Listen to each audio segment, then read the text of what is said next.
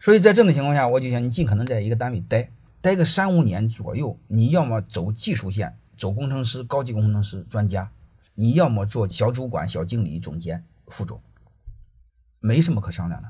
你即便是想创业，我也建议你做到高管。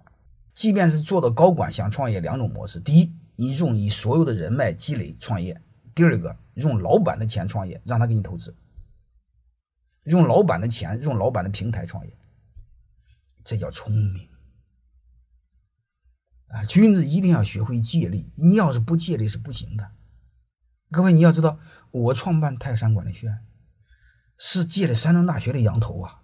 借他的羊头卖我的狗肉，你要没这个玩意儿，各位，我从零创业很辛苦的，那里边多大的资源，多大的羊头啊！你在别的省不可以，在山东省肯定是可以的，对吧？我的介绍时候一说是山东大学前什么什么什么，光这几个字增加多大的公信力呀！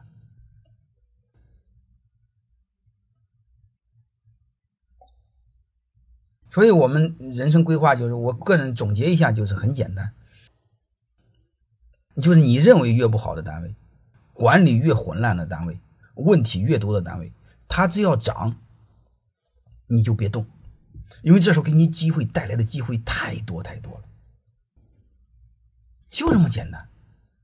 你机会多，你还怕什么？人的成长就是靠机会呀。所以不管怎么着吧，我就想说一个事儿。就是找到一个机会，尽可能涨，你涨，他也涨。然后还有一个呢，你别看太多的毛病，就是不要近看，远看。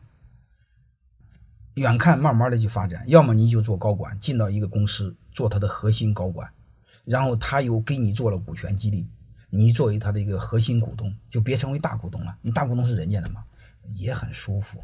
你们千万不要老想做老板，老做老板，天塌下来他顶着，这个压力是非常大的。